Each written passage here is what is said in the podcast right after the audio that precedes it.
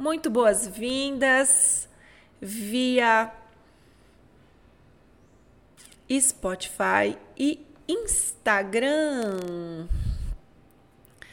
Sessão de enroscos de hoje, dando sequência ao tema do marketing e dos negócios que tem pipocado na minha timeline, porque é um tempo especial para tratarmos bem focados nesse assunto. Eu vejo que é um assunto que rende, né? Pano para manga.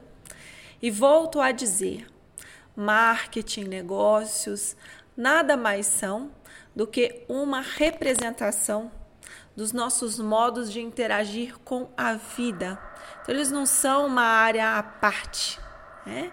Eles são uma área extensão de tudo aquilo que estamos em trabalho em nós naquele momento. Hoje eu vou trazer o tema da postagem que eu acabei de fazer é uma imagem que durante a minha os meus dias de Alemanha, né, olhando para a reconstrução, para o refazimento, eu me deparei com essa pintura num museu da cidade de Nuremberg. E eu estava lá, né, passando meus dias com minha única uma roupa, porque eu tinha perdido a minha mala, e eu estava esperando o dia que ela voltaria, e foi nessa cidade que eu perdi a mala, né, Nuremberg. Num dos lugares que eu visitei, esse museu, tudo muito contextualizado, cenário de guerra, é, todos aqueles apetrechos, instrumentos usados na guerra, um museu todo marcadinho, mostrando onde que tinham sido os bombardeios, onde que tinha sido refeito, dava para ver assim nas paredes do museu os lugares remendados, né? E então tinha essa imagem. Eu até fiz stories nos dias rindo, né? Parecia uma coisa muito descontextualizada. É uma imagem, se vocês forem aí no meu feed por Paula Quintão de Instagram, vocês vão ver. Tá lá toda a batalha acontecendo e é uma pintura linda que parece muito com aquelas cartas do tarô. A, a a, batalha está acontecendo, vários homens com suas lanças, seus instrumentos de guerra, esses mais clássicos, e um flautista tocando uma música lá no meio. Aquilo eu já na hora, né? Fiquei, que que é isso, gente? Que que o cara tá tocando música ali no meio, todo mundo morrendo e ele com a sua flauta? E é bem engraçado, porque parece estar descontextualizado. Né? Parece que ele está fora do lugar dele. Mas a grande verdade é que não. Né? A, grande, a grande verdade é que não. Tal qual aqueles músicos tocando no Titanic, vocês se lembram dessa cena clássica do cinema também? Tal qual qualquer um usando seu instrumento, somos nós, no nosso dia a dia, utilizando é, os instrumentos que temos, as bagagens que temos, as flautas que temos para fazer a nossa música. É, o grande equívoco está em darmos para esse homem que tem dom, tem talento e vive da entrega de tocar sua flauta uma espada, porque ele, com uma espada na mão, não faz música nenhuma. É? O mesmo de entregar para um homem que sabe duelar muito bem com uma espada, entregar uma flauta. Esse homem que tem habilidades com a espada, com uma flauta na mão, não toca música nenhuma tocar a nossa música, fazer nossas entregas de valor e contribuir para uma cena, né? que seja uma catástrofe, como o Titanic, o momento em que os músicos começam a tocar os instrumentos, é, ou como esse homem tocando a sua flauta no meio de um campo de batalha, independente de qual seja o contexto, o único modo de contribuirmos para um contexto é tocando a nossa música. Tocando a nossa música. É usando os instrumentos que somos capazes de usar. Tá, mas o que, que isso tem a ver com negócios? Bom, aí eu que te pergunto, né? O que, que tem a ver fazer um negócio sem usar os nossos instrumentos? Porque hoje nós temos um marketing, nós temos um treinamento para que a gente consiga resultados mesmo sem usar a nossa música.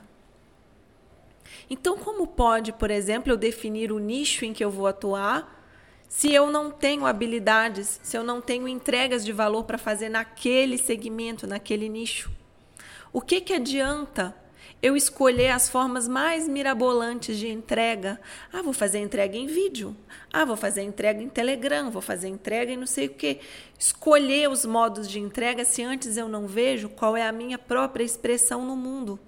Como que eu acho que eu vou ter os mesmos resultados de alguém que toca uma música diferente da minha?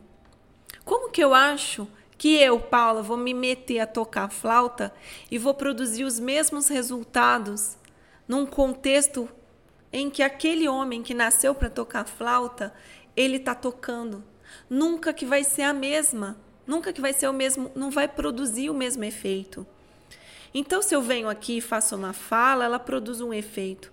Vem aqui e faz uma outra fala, alguém que não tem habilidade de fala, por exemplo, produz outro efeito. Tem a ver com encontrarmos o nosso lugar de entrega e não o contrário, que é os modos como o marketing tradicional nos coloca uma visão. Ah, defina o seu nicho, defina a sua persona. Meu filho, minha filha, como que você vai definir sua persona? Como? Me diz. Você precisa, antes de definir a sua persona, dizer quem é você, quem é a persona que você atende, com as habilidades, com os dons, com os talentos que vieram, no mínimo, latentes em você. É? Claro que dá para alguém se desenvolver muito mais tocando flauta do que já vem, não vem sabendo, não estou dizendo que vem sabendo, estou dizendo que a gente vem com aptidões, que a gente vem com talentos. Aí você quer me convencer que é só escolher um nicho, que é só escolher como fazer uma carta de vendas, que é só fazer um modelo A mais B mais C que você vai produzir o mesmo resultado como flautista é, do que quem veio para tocar flauta? Não. Não é mesmo. Você antes precisa saber o que você tem. É, tudo nasce disso, de você saber qual é o seu instrumento. Com qual instrumento você vai para o campo de batalha? Porque se for uma espada, e você abre mão da espada porque você admira mais quem toca a música, você não está contribuindo para essa batalha? Você não está contribuindo em nada. Porque tudo bem você achar lindo o cara tocando flauta. Você achar, ter aquela tua admiração, querer ser o flautista. Mas você não é. Você é o cara que tem habilidade com a espada. Então trata de pegar essa espada com gosto e fazer bem feito aquilo que você veio para fazer. Isso sim é a nossa contribuição. É? Usando a metáfora do campo de batalha. Essa é a nossa contribuição. É nos apropriar dos instrumentos que temos e com eles gerar as riquezas e os resultados que sim, que estão ao nosso dispor. Desde que eu me apodere daquilo que é meu, da minha força, da minha habilidade, da minha capacidade. E nesse post que eu fiz hoje, eu até citei como foi para mim é, na mesma situação, né, com os mesmos elementos, quando eu fui fazer a minha participação no TED. Então, as palestras do TED são sempre um evento muito esperado, são sempre um marco né, nas nossas vidas, quando vamos participar de uma palestra do TED. E lá estava eu, né, vendo todos aqueles outros palestrantes com os 18 minutos, que era nosso de direito, extremamente já preparado dentro deles. Eles sabiam cada palavra que iam dizer. E eles também tinham PowerPoints muito bem elaborados. E aquilo me deixou muito insegura, porque eu olhei aquele contexto e falei: meu Deus, eu vou me dar muito mal, porque eu não tenho nem a palestra decorada. É, tinha uma coach de voz específica para fazer isso. Eu falei: nossa, não tenho. Não tem, não tem condições, não sei decorar nada. É, se eu tenho que citar uma frase aqui para vocês, eu não, não, não, decoro a frase. Eu, eu ou ela tá em mim ou ela não tá.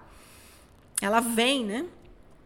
Falei, desse jeito não vai funcionar. Falei, pelo menos eu vou fazer um PowerPoint que é para não parecer que eu tô tão assim relapsa, né? Aí elaborei na noite anterior, elaborei, falei, nossa, no dia eu uso. Quando foi chegando na hora, eu vi uma mensagem que a Malu Fuchshuber me enviou. E a Malu escreveu assim: vai toca sua música. Aquilo me produziu um efeito tão, tão, tão benéfico, porque eu me lembrei de como eu faço. Eu faço assim, ó. Eu abro a câmera, eu ponho o microfone e falo. Assim que eu faço. Se me dão um PowerPoint aqui, me atrapalha.